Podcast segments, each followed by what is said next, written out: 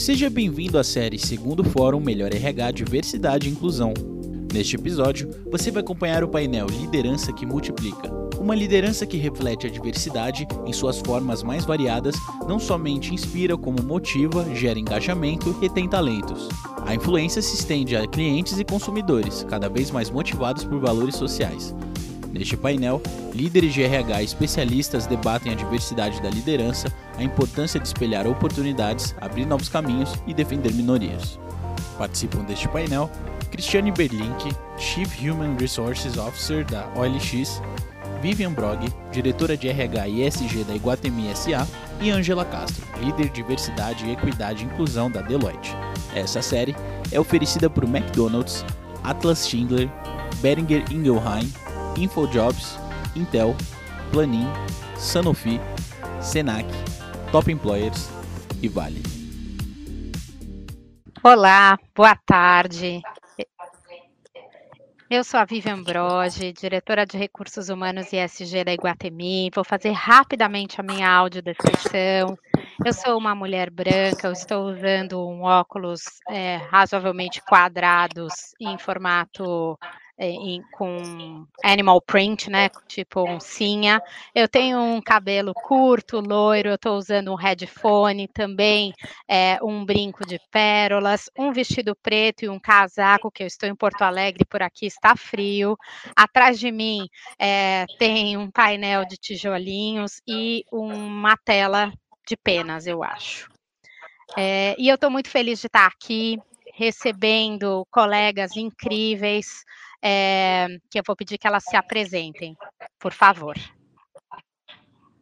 Olá, boa tarde. Eu sou Angela Castro, é, sócia da Deloitte, líder de diversidade, equidade e inclusão. Sou uma mulher de pele branca, traços da etnia negra.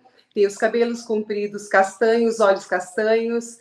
Estou com uma camiseta polo, um crachá da Deloitte e como plano de fundo tem uma parede branca. Olá, pessoal. Boa tarde a todos. Eu sou a Cristiane Berlink, eu sou a líder do time de gente aqui da OLX Brasil. Eu sou uma mulher branca, com cabelo curto, castanho. Estou é, aqui no meu escritório, atrás de mim, uma janela é, e estou vestindo uma, uma blusa amarela e preta é, de alcinha, apesar que no, em São Paulo está chovendo, ainda está abafado, bastante abafado. É um prazer estar aqui com todos, todos vocês. Bom, bem-vindas, Ângela e Cristiane, todas e todos que estão nos assistindo. Essa temática de diversidade e inclusão vem ganhando cada vez mais é, relevância nos dias atuais. Eu costumo dizer que é, eu tenho razões altruístas e egoístas é, para acreditar na diversidade altruístas, porque eu não tenho nenhuma dúvida de que essa é a coisa certa a ser feita. E vou trazer alguns dados aqui da Deloitte, representada inclusive pela colega, é, para fundamentar isso que eu estou dizendo. Mas também egoístas, porque eu sou mãe de duas crianças, uma uma menina e o outro um menino que é uma pessoa com deficiência. Então, as questões da diversidade me atravessam, assim como atravessam a todas as pessoas.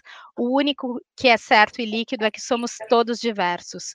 E dentro desta perspectiva, a Deloitte fez uma pesquisa em 2021, contando com 215 empresas entre agosto e setembro, e alguns dados interessantes, né, para começar a nossa conversa aqui. 81% das empresas pesquisadas é, disseram ter grupos de afinidade para endereçar os temas da diversidade. Então, abrir o diálogo parece que realmente é uma tendência nas organizações.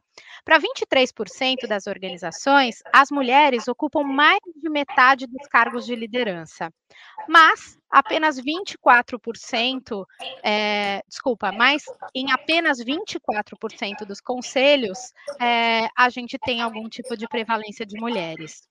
41% das empresas dizem ter indicadores relacionados à diversidade e 35 dizem ter metas relacionadas à inclusão. A pesquisa ainda mostra né, que os entraves culturais para desenvolver as práticas de diversidade são considerados os mais relevantes, é, para os respondentes. E 49% das empresas que participaram dessa pesquisa dizem ter uma área de diversidade, equidade ou inclusão é, responsável por uh, levar toda essa temática. E nessas empresas que possuem essas áreas, 52% delas são lideradas por uma diretoria ou uma gerência. 48% se reportam a recursos humanos e 29% é, por cento delas têm mais de cinco profissionais trabalhando nessas áreas, mostrando que essas estruturas estão se robustecendo para fazer frente ao que emerge do contexto. Tendo trazido esse panorama, eu queria começar perguntando para as minhas colegas aqui, porque este painel é sobre o papel da liderança e da gestão para a diversidade. Então, qual é o papel né, do gestor frente à diversidade nas empresas? Por que, que é tão importante para nós, recursos humanos, e para nós, líderes, três mulheres aqui, né? Para essas três mulheres trazermos este assunto é, para a conversa, para o centro do diálogo? Olha, do, do, o meu ponto de vista, ele refere-se muito mais da liderança, né? Nós trabalhamos aqui na Deloitte com a liderança inclusiva.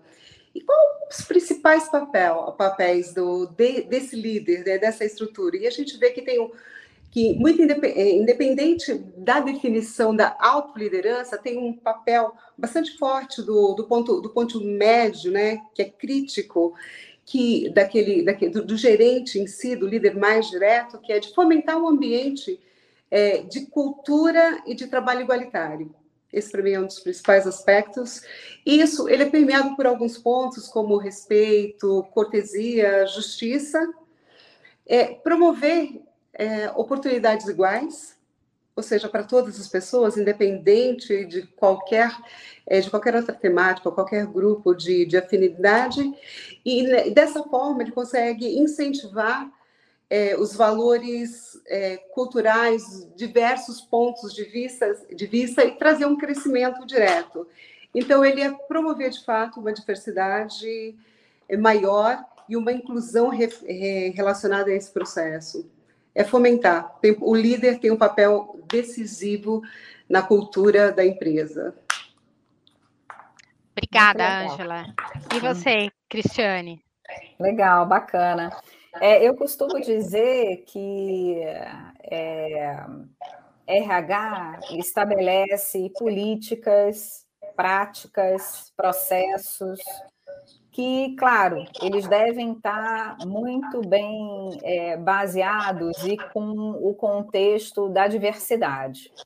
Mas quem realmente coloca tudo isso na prática são gestores. Né? Os gestores, no final do dia, são aqueles que uh, fazem com que tudo que a empresa um, tenha né, de, de, de processos, políticas, seja realmente experimentado e vivenciado. Né?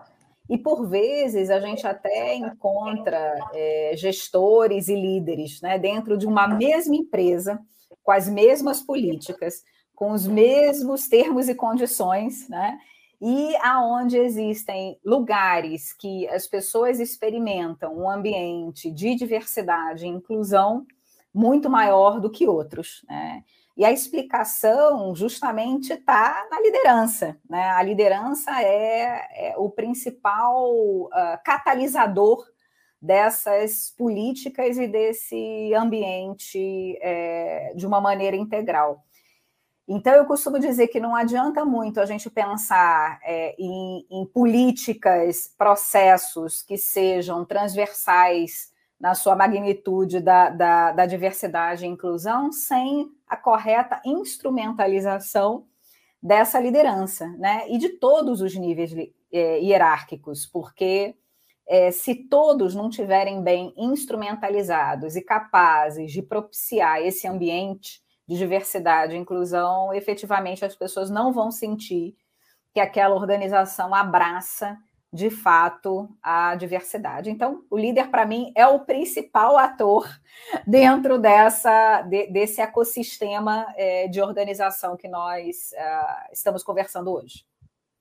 É, eu costumo dizer que diversidade e inclusão é sobre viver e conviver com a diversidade. E para que a representatividade aumente nas empresas, o papel desses gestores, né, é, fomentando desde a atração até o desenvolvimento dessas pessoas, é realmente prioritário.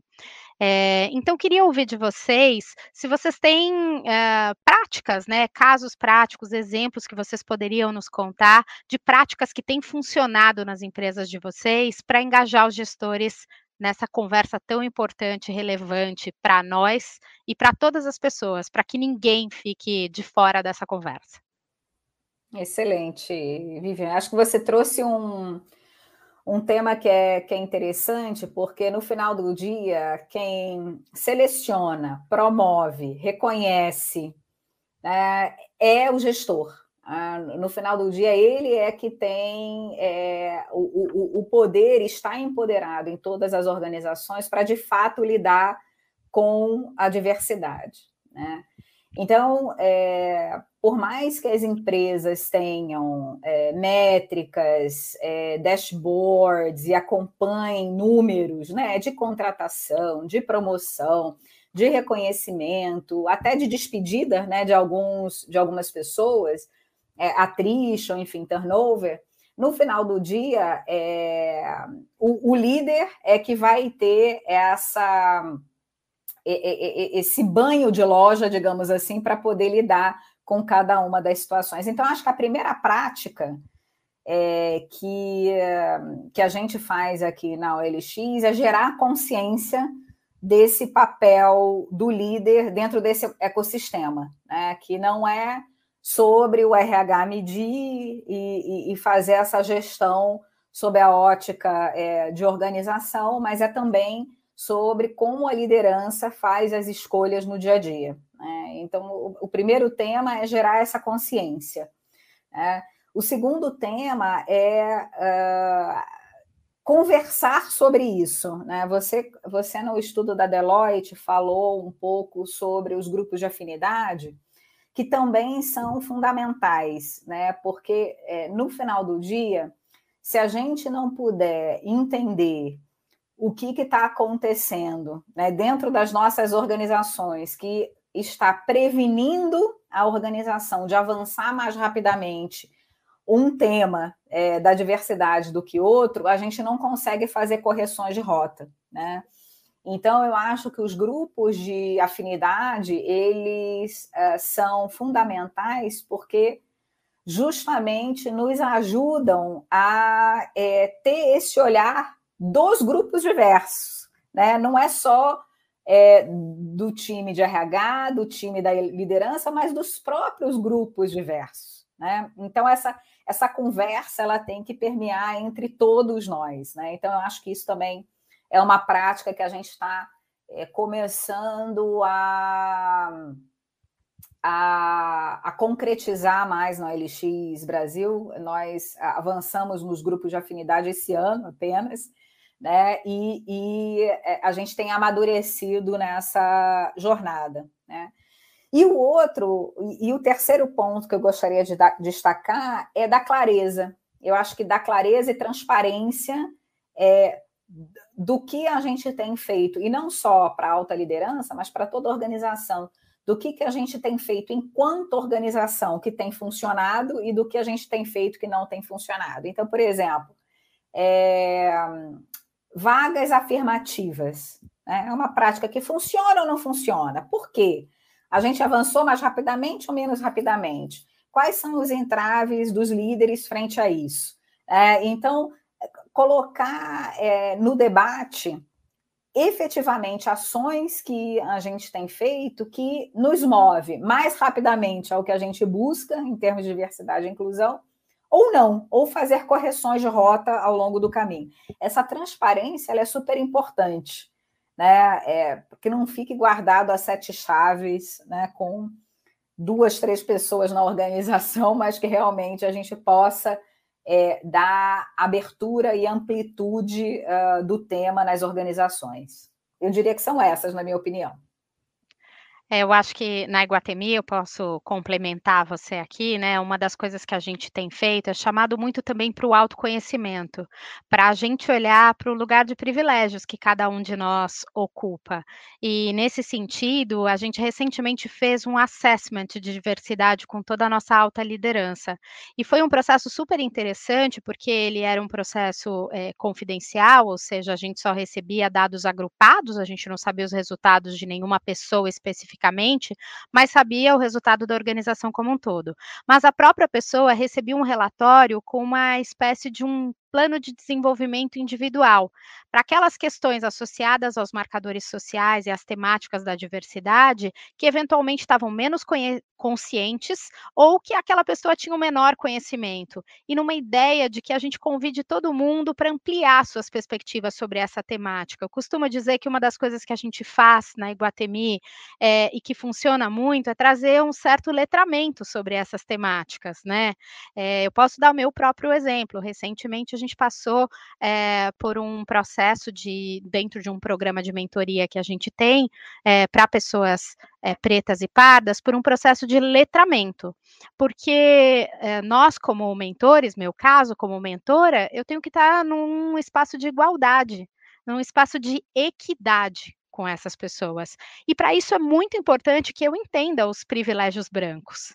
É, que eu entenda é, que eu estou ali neste momento, em condição de partilhar privilégios, para que todos possam ocupar um lugar de respeito, de crescimento e de equidade. Então, acho que falar sobre isso e realmente fazer uma formação consciente, uh, criando esse contexto para que as pessoas possam aprender mais e melhor sobre toda a temática da diversidade, é uma coisa que é muito importante para fazer com que esta conversa ressoe no dia a dia de liderança de equipe, né, desse gestor com as suas pessoas. É, Ângela estava aqui perguntando sobre as práticas, né, que têm dado certo é, para sensibilizar os gestores nessa temática. Você quer contar alguma prática da Deloitte para a gente, por favor? Ah, claro, tem, tem dois pontos que nós julgamos ser extremamente interessantes dentro do nosso processo, dentro da nossa fase de sensibilização e depois de sistematização. Mas o, o, primeiro deles é trabalhar exatamente todos os viés inconscientes das mais diversas formas e de formas distintas para cada um dos nossos grupos. Considerando que nós temos cerca de 7.500 pessoas no Brasil, mas áreas completamente distintas, com perfis profissionais distintos. Então, trabalhar o viés para a gente foi decisivo. Mas tem um ponto que foi muito interessante, fazer um processo de conscientização através de um treinamento de liderança inclusiva.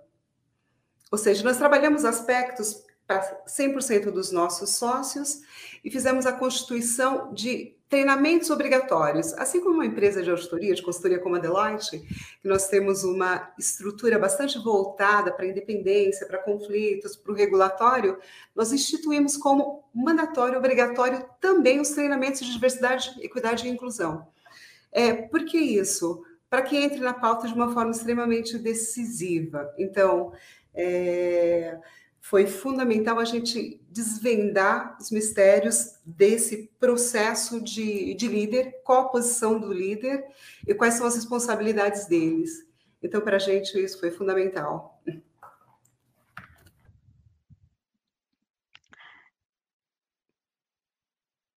Tá no mudo, eu acho. É... Opa.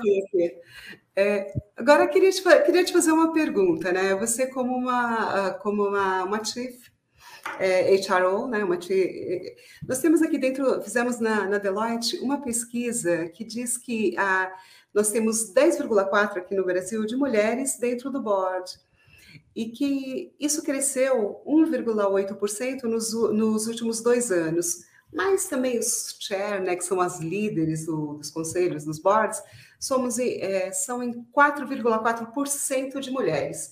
CEO, cerca de 1,2%, considerando que o global está de 15,7%. Então, CEO Brasil. É, então, a, a proporção de mulher dentro do, do nível C, né, do C-suite, como nós falamos, é relativamente pequena. Está em crescimento, mas ainda está em crescimento modesto. É preciso olhar com bastante carinho para esse tema. Mas você, pertencendo a, ao nível C da, da empresa lá no Iguatemi, como que você vê isso? Como que você trabalha esse ponto na sua empresa? Obrigada pela pergunta, Ângela. Bom, de fato, você tem toda a razão, né? Ainda somos muito poucas as mulheres que ocupamos posições de CEO, é, mesmo de C-level e, sobretudo, né, em conselhos de, de administração. Tem vários, né, estudos da própria Deloitte e de outras consultorias, né, que apontam que as empresas têm buscado adotar políticas claras para promover a igualdade de gênero no ambiente corporativo e que essa temática vem crescendo. Acho que a coisa mais legal legal é que a gente começa a ver mais e mais figuras femininas, né, em posições de liderança de destaque. E nesse, nesse sentido eu sou privilegiada, porque é, são poucas as empresas da Bolsa de Valores que têm uma CEO mulher, e é o caso da Iguatemi com a Cristina Betts. Então, aqui eu acho que é, a gente tem uma responsabilidade de inspirar outras mulheres, né, é, e de trazer essas práticas para que mais mulheres possam realmente ocupar ocupar essas posições. Eu acho que dentro da Iguatemi, é, isso sempre fez parte dos nossos valores, desde o nosso código de ética e cultura, mas a gente tem sido cada vez mais diligente com essa temática. Então, dentro do nosso programa de mentoria executiva, a gente tem um módulo dedicado a mentorar mulheres, e não importa se você é uma mulher mentorando uma mulher ou se você é um homem mentorando uma mulher mas trazer essa temática, sobretudo é, num ambiente que ainda a temática do autocuidado está muito associada à mulher, é muito importante a gente ter todo mundo nessa conversa, né? A gente só vai chegar na equidade de gênero com homens e mulheres nessa, nessa conversa. É, dentro da Iguatemi, hoje a gente tem 52% de mulheres em posições de diretoria acima, o que é realmente pouco comum ainda. É, então, acho que uma responsabilidade que eu assumo para mim como parte do C-Level é todos os dias pensar o que, que eu estou fazendo para desenvolver mais mulheres, para fazer com que mais mulheres estejam em condições de assumir é, posições de liderança. É sabido por inúmeras pesquisas que quando a diversidade atinge 30% do quadro de funcionários, é, a rentabilidade acompanha, né, com um crescimento exponencial. Mas a desigualdade de gênero segue sendo um tema social muito relevante no mundo e vai exigir de todas nós esse trabalho consistente. Acho que o nosso grupo de afinidade de mulheres aqui é liderado por três mulheres da região do sul do Brasil. Hoje eu estou até aqui em Porto Alegre, é, e são as nossas três gerentes gerais dos três shoppings que a gente tem, shoppings e outlets que a gente tem aqui na região. Então, você ter essas mulheres também trazendo as suas experiências, a gente costuma fazer inúmeras rodas de conversa para falar sobre é, o que foi fácil, o que foi difícil, né? Acabei de vir de um evento contando as minhas dicas de carreira. Uma das minhas dicas de carreira é trazer todo mundo para essa conversa sobre desenvolvimento, é deixar muito claro é, aonde eu quero chegar e onde e, e, criar contexto para que as mulheres também possam nos dizer, né? Eu costumo dizer na Iguatemi que não dá para resolver problema que a gente não sabe que não tem. Mas às vezes nós mulheres entramos nesse lugar da síndrome da impostora e deixamos de declarar também onde a gente quer. Então quero fazer um convite aqui para as mulheres que estão nos escutando, para que elas se posicionem, para que elas digam onde elas querem chegar, porque quando a gente faz isso, a gente arruma sócios para fazer a gente chegar lá. Maravilhoso, Vivian. Adorei. Adorei a sua dica também do, do letramento, viu? É, é algo que, sem dúvida nenhuma, é, acho que ajuda cada um de nós, enquanto profissionais, a entender é, cada um dos privilégios que temos, né, independente de que grupo a gente faça parte, né, e da gente olhar é, para o outro com essa consciência. Né? Então, você falou do letramento racial.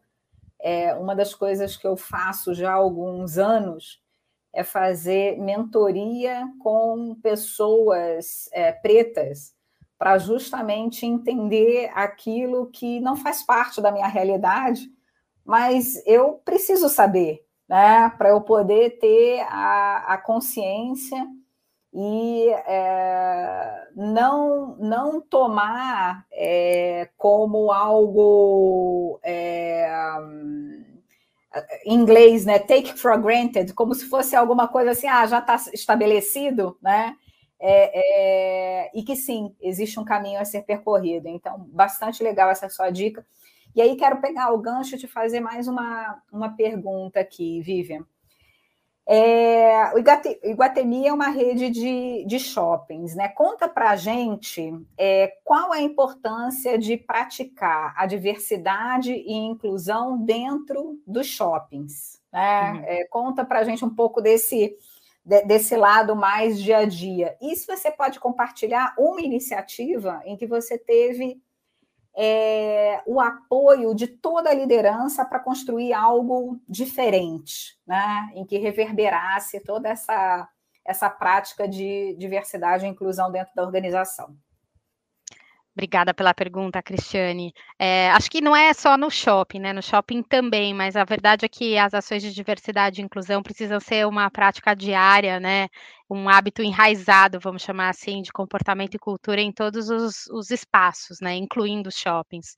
No caso do shopping, a gente abre todos os dias as nossas portas para todas as pessoas, então a pluralidade faz parte da essência do nosso negócio.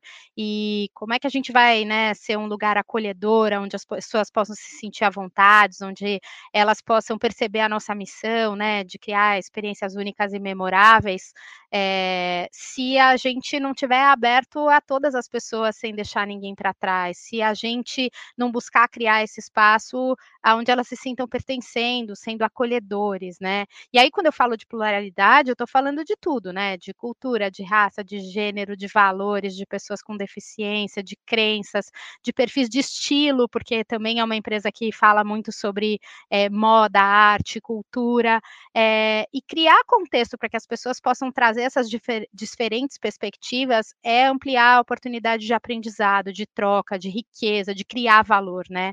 Eu gostei muito do que você disse de a gente ser diligente em procurar é, ampliar a nossa roda de conversa, trazendo pessoas que eventualmente a gente não tem todos os dias. Eu acho que no shopping a gente tem todo mundo. Se você estiver atento é, eh, para criar contexto de diálogo, né, essa prática de, de diversidade e inclusão, ela deixa de ser uma coisa isolada para ser uma coisa que é central, que é o caso do nosso do nosso negócio. A nossa estratégia é pensada, seja no nosso e-commerce, no Guatemi 365, para realmente atender a todos e todas é, sem deixar ninguém para trás.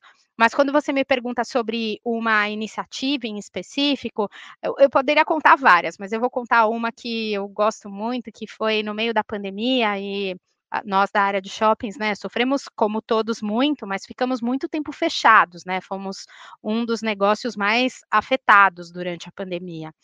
E no meio da pandemia, a gente se preocupou muito com a empregabilidade. A gente estava olhando, né, as estatísticas de desemprego e percebendo que as mulheres eram as que estavam mais perdendo seus empregos durante a pandemia.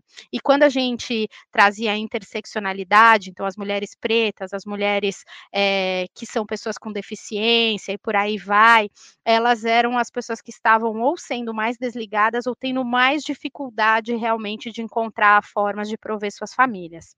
E aí a gente decidiu, é, numa parceria, nós somos signatários das webs, né? E aí, numa parceria com a Acnur e ONU Mulheres, é, pegar quem estava no final da fila da empregabilidade e trazer para o começo da fila.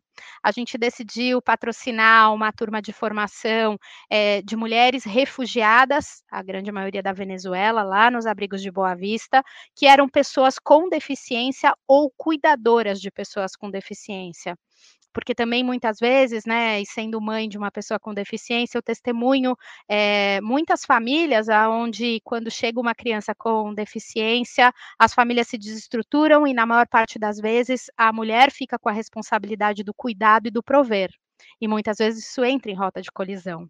Então, reconhecendo tudo isso, a gente decidiu fazer uma turma específica para formar mulheres que eram pessoas com deficiência ou cuidadoras de pessoas com deficiência. A gente formou 20 mulheres e dessas 11, na verdade 10, a gente contratou 10 mulheres e o décimo primeiro era um homem mas Vivian, vocês não pensaram em fazer para as mulheres? A conversa não começou por aí? Mas eu acho que a potência da diversidade e inclusão é a gente realmente colocar a pessoa no centro da conversa e olhar para aquilo que é a necessidade emergente, pungente, importante do momento.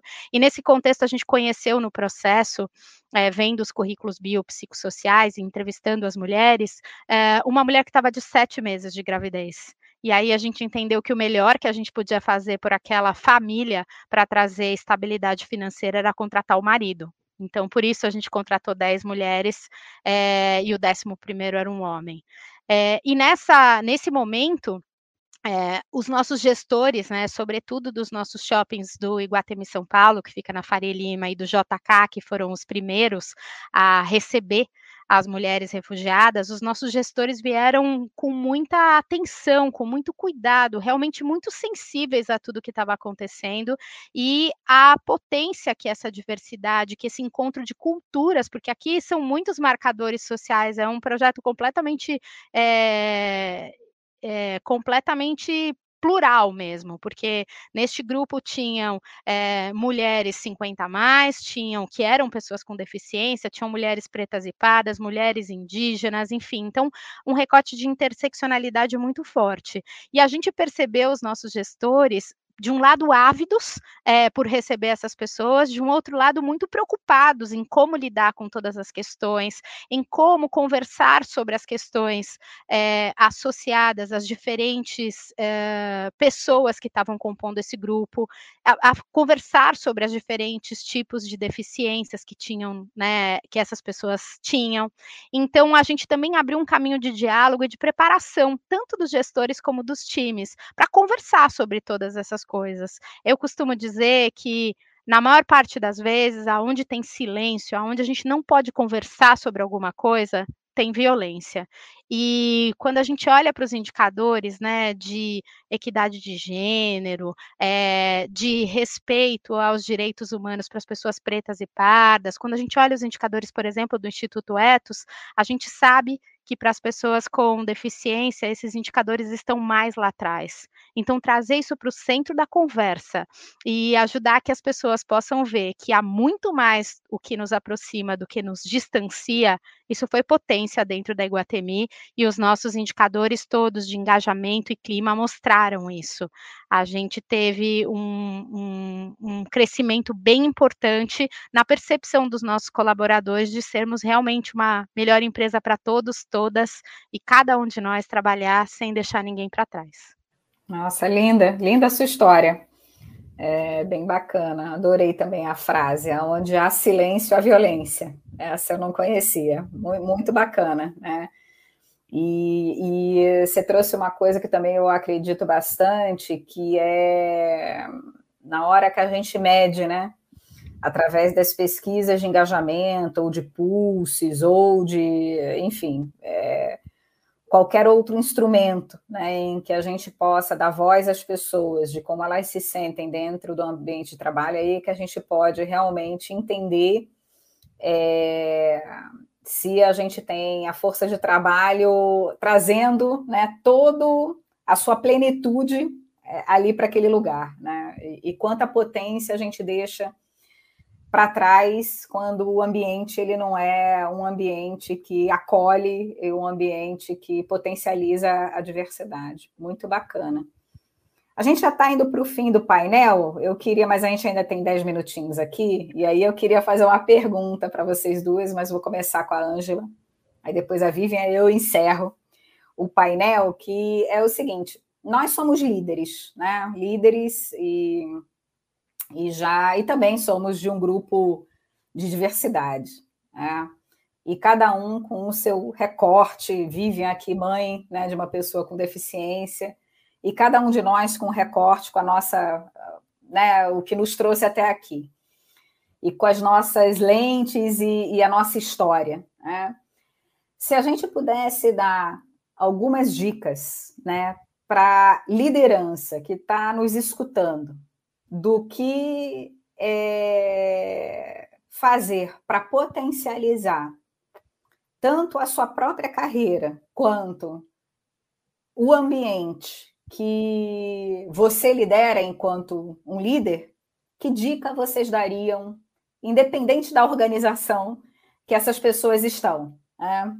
Então, Ângela, se você quiser começar.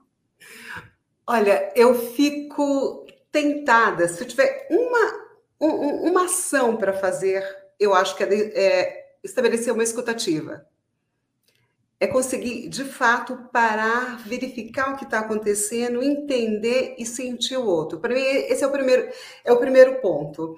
Mas o líder vai um pouco além disso, né? Ele, ele tem que promover é, o valor, o pertencimento, mas ele tem que inspirar e gerar confiança. Então, eu acho que o caminho para que isso tudo aconteça, que a posição do, do, do líder, vai de inspirar, de gerar confiança, ele tem que ouvir. Então, para mim, acho que o que é fundamental e o que está faltando é da gente conseguir ouvir com o coração. Às vezes, uh, às vezes você, as pessoas falam assim, ah, então fala. não, não, então fala. Pera, deixa eu te ouvir, o que você tem para compartilhar? Sabe, ouvir com o coração mesmo. Então, é estabelecer um processo de escutativa, para mim, eu acho que é fundamental. Isso a qualquer nível, tá?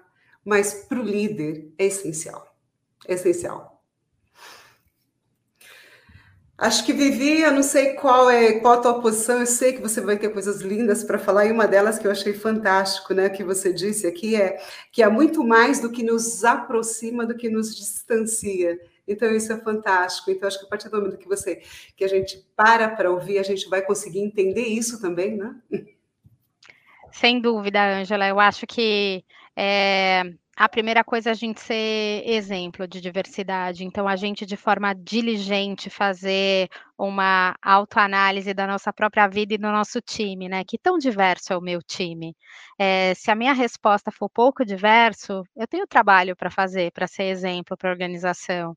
A outra coisa é como são os meus amigos? Pensa aí nos seus 5, 10 amigos. A grande possibilidade é que eles sejam todos muito parecidos com cada um de nós. Como é que a gente, de forma diligente, busca gente diferente, que traz contrapontos, que amplia o olhar, para enriquecer o nosso contexto sociocultural?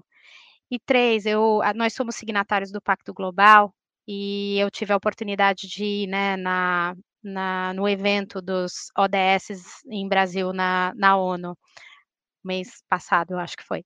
E eu ouvi uh, uma mulher de uma etnia indígena uh, dizendo que a gente estava vivendo uma crise, mas não uma crise ambiental, uma crise social, uma crise espiritual, na qual estava faltando gentileza e respeito para uns com os outros e com o planeta. Então, eu acho que se eu pudesse dar uma dica, é seja respeitoso e gentil com as pessoas, que elas também serão com você.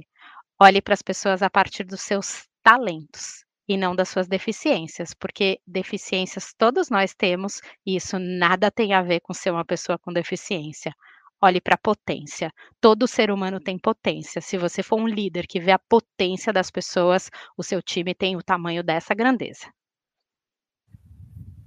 Lindo, Vivian, muito legal. É, a, minha, a minha dica ela é parecida com a, com a da Vivian. Acho que o primeiro é, ainda mais nós que estamos na área de recursos humanos, acho que a gente tem um, um, um, desafio duplo, né? De realmente ser é, role model e, e, e efetivamente olhar primeiro para a gente mesmo, para as nossas equipes e ver se realmente a gente pratica é, tudo aquilo que a gente ensina, né? É, enquanto área de recursos humanos e time de gente. Então, a gente está promovendo esse ambiente, a gente dá voz para todo mundo, a gente acolhe, a gente num, numa reunião a gente pergunta para todos ou a gente só dá voz para aqueles que mais falam.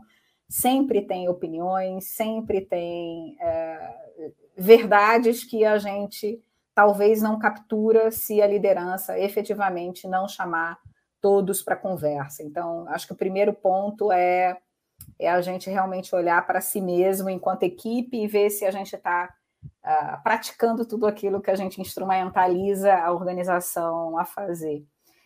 E a segunda, o segundo tema, é, eu, é um tema que eu, eu gosto muito, é autoconhecimento. Né? Eu acho que assim, sempre quando eu entendo um pouco mais sobre mim, eu entendo o que, que é meu e o que, que não é do outro. Né? E às vezes a gente confunde muitas coisas, né? A gente acha que é, o, o, o que está rolando naquele contexto é do outro, mas muitas vezes é, é como eu vejo aquilo, é como eu observo aquilo, é a minha lente que eu trago é, para a discussão e que tem muito mais a ver comigo do que com o outro. Né? Então, a partir do momento que você se conhece, se observa, entende quais são os gatilhos que você traz para as conversas, para os debates, você pode também ter muito maior capacidade de entender a outra pessoa é, que está conversando com você e que está trazendo outras outras capacidades para a conversa. Então, eu, eu, dou a dica do autoconhecimento, que eu acho que a Vivian, em algum momento, também falou. Eu achei bem interessante. É uma coisa que eu pratico bastante. Eu acho que é isso, né, Vivian? Você quer fazer o encerramento? Uhum. Acho que agradecer muito, né, a todas vocês. Quando a conversa é boa, dá uma sensação de que a gente podia ficar aqui muito mais tempo. Eu tô com esse sentimento agora aqui. Espero que quem está nos ouvindo esteja também. E mas a gente não pode encerrar sem antes lembrar que diversidade e inclusão é sobre colocar as pessoas no centro, todas elas, sem deixar ninguém para trás. E a gente aqui é, quer falar sobre a campanha Adote um Leito, que é da Casa Hope. Vocês estão vendo o QR Code aí na tela para fazer sua doação. A Casa Hope é uma das entidades né, que vem sendo apoiada pela Negócios de Comunicação e pelos estudos de comunicação SECOM nos últimos anos e é o foco deste ano de 22. É uma instituição totalmente filantrópica e que é, atende o público que ficou mais vulnerabilizado aí diante da pandemia, né? As crianças e adolescentes com câncer e transplantados e os tratamentos deles não podem esperar. Então, a gente convida vocês para apoiar essa causa e para saber mais, vocês podem entrar no hope.org.br ou clicar aí no nosso QR Code para fazer a sua doação. Muito obrigada e boa tarde para todo mundo. Até breve.